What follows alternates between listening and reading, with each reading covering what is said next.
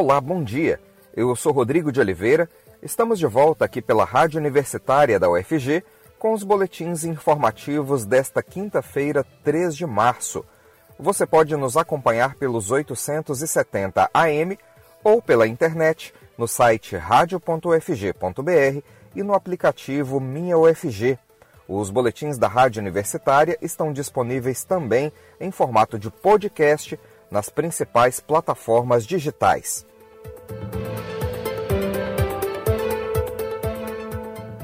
Ucrânia amanhece com novos ataques e aumento da tensão na região de Kiev. Na manhã desta quinta-feira, sirenes foram acionadas na capital da Ucrânia, alertando para que os moradores buscassem abrigo devido à possibilidade de ataques aéreos. As autoridades divulgaram mensagem pedindo para os cidadãos não irem à cidade sem uma necessidade urgente. Novas imagens de satélites mostraram o rastro de destruição deixado pelos ataques militares russos na manhã desta quinta-feira.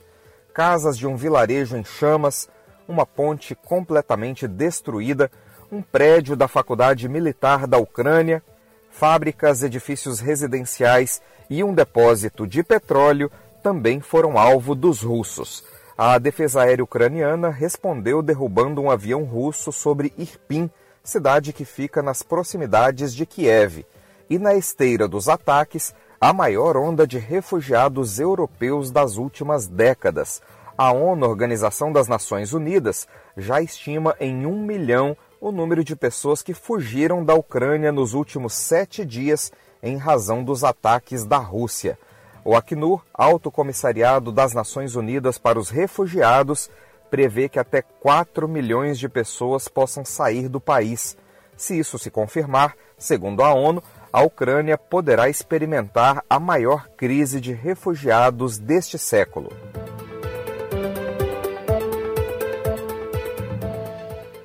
E a Ucrânia e a Rússia devem iniciar nesta quinta-feira uma nova rodada de negociações de paz. Ontem, o principal negociador da Rússia, Vladimir Medinsky, disse que a delegação russa estava esperando no sudoeste de Belarus e que representantes ucranianos estavam a caminho. Medinsky também informou a uma emissora de TV que soldados russos criaram um corredor de segurança para a delegação ucraniana. Da reunião é esperado um acordo de cessar-fogo. Os dois lados se encontraram para uma primeira rodada de negociações na última segunda-feira, dia 28, mas essa primeira reunião não surtiu nenhum resultado.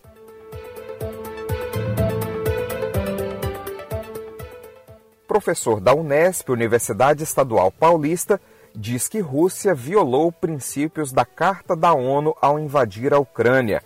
O professor de Direito Internacional Público da Unesp de Franca, Daniel Damásio Borges, que é doutor pela Universidade Paris I Pantheon Sorbonne, disse que o ataque de Vladimir Putin à Ucrânia viola o princípio das normas internacionais que consta na Carta das Nações Unidas, conhecida como Tratado de São Francisco. Ouça na reportagem de Renato Coelho. A invasão da Rússia na Ucrânia já soma sete dias e os fortes ataques russos prosseguem, principalmente no leste do país, com registro de várias mortes. Em Kiev, a capital ucraniana, a tensão também é grande.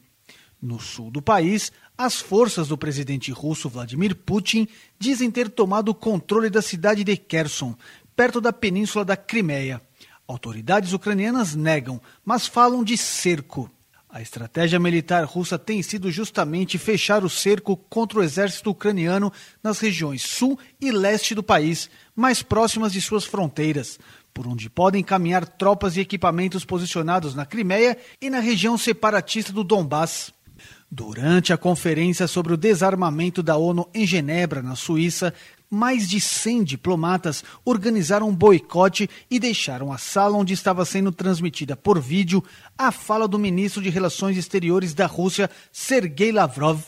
Daniel Damasio Borges, professor de Direito Internacional Público da Unesp Campus de Franca, relata que o ataque russo à Ucrânia viola o princípio das normas internacionais que consta na Carta das Nações Unidas do Tratado de São Francisco. Do ponto de vista do direito internacional público, da Carta das Nações Unidas, né, do Tratado de São Francisco, que é o principal tratado internacional que rege o recurso à força nas relações internacionais, o ataque russo à Ucrânia é absolutamente contrário às normas internacionais. Ele é contrário ao princípio da proibição do uso da força nas relações internacionais. É um princípio fundamental no direito internacional público que só tem duas exceções, né? Legítima defesa e autorização do Conselho de Segurança da ONU. E essas duas exceções a esse princípio da proibição do uso da força das relações internacionais não se enquadram nesse caso. A Rússia não está se defendendo né, de suposto ataque armado dos ucranianos, né? então não há, sob essa perspectiva, nenhuma justificativa, e tampouco o Conselho de Segurança da ONU, da Organização das Nações Unidas, concedeu à Rússia a autorização para usar a força das armas contra a Ucrânia. Então é preciso dizer com muita clareza que o ataque russo do exército russo à Ucrânia é absolutamente contrário às normas internacionais e à Carta da ONU, ao Tratado de São Francisco. E também é preciso observar né, que a alegação né, de que a Ucrânia seria tradicionalmente uma área de influência da Rússia, que a Ucrânia não poderia fazer parte da OTAN, ou que a Ucrânia não poderia fazer parte da União Europeia. Ora, cabe ao Estado ucraniano, de modo soberano e independente, decidir a que tratados esse Estado quer se vincular. Se ele quer se vincular aos tratados da União Europeia ou da OTAN, o que quer que seja. Né? Então, na verdade, não é a Rússia que tem que decidir essas questões, né? por mais que a Ucrânia tenha sido um país sob a esfera de influência de Moscou. Né? Essas questões devem ser decididas, né? as grandes orientações de política externa do Estado ucraniano devem ser decididas pelas autoridades ucranianas né?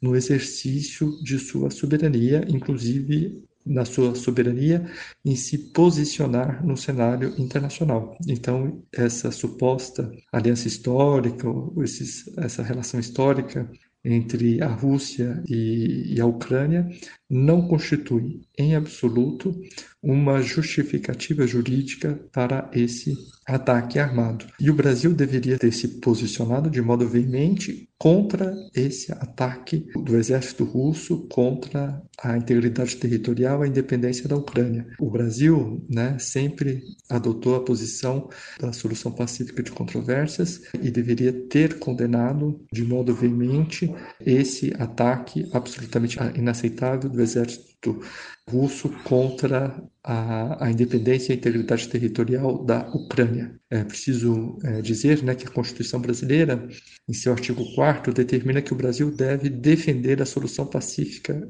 de controvérsias. Nesse sentido, essa deveria ter sido a posição oficial brasileira no sentido da condenação dessa agressão armada absolutamente injustificada.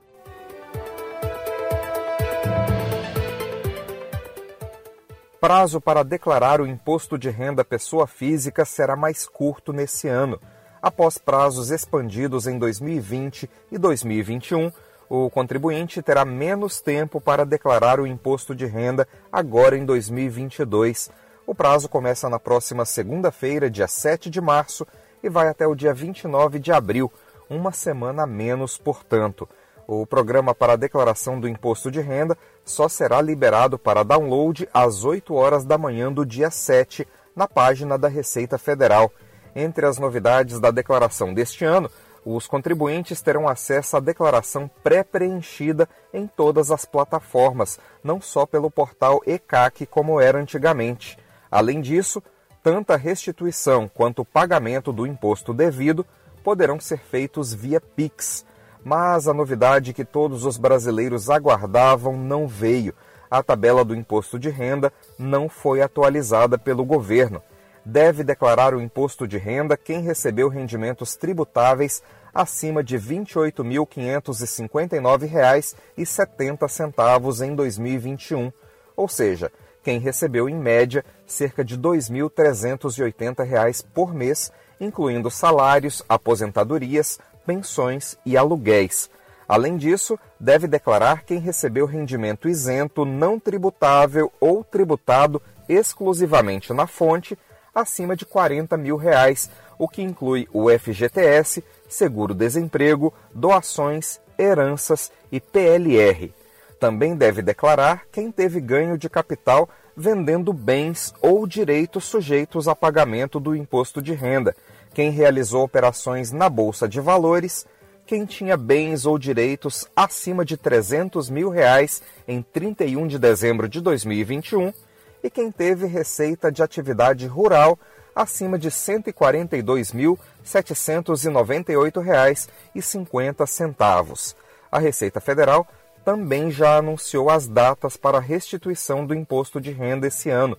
Serão cinco lotes de restituição que começam no dia 31 de maio e seguem até 30 de setembro.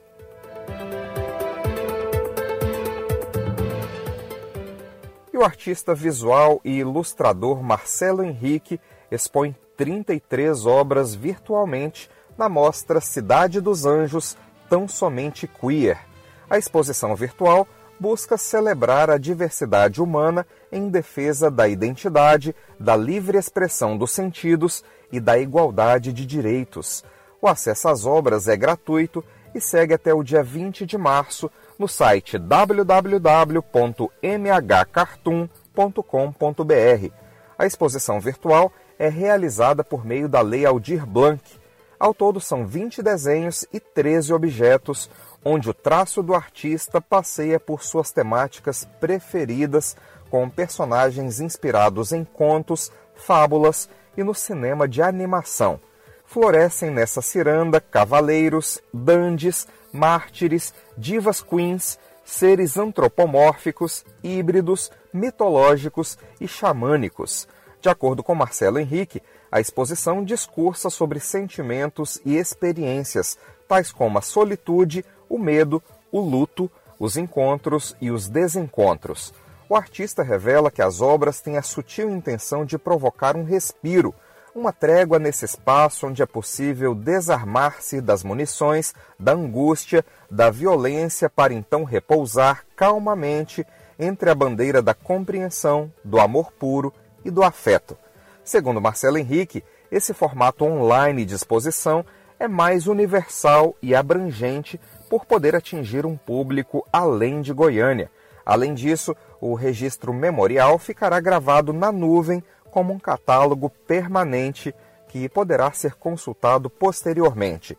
Repetindo o site, para quem se interessou pela exposição virtual Cidade dos Anjos Tão Somente Queer, anota aí www.mhcartoon.com.br.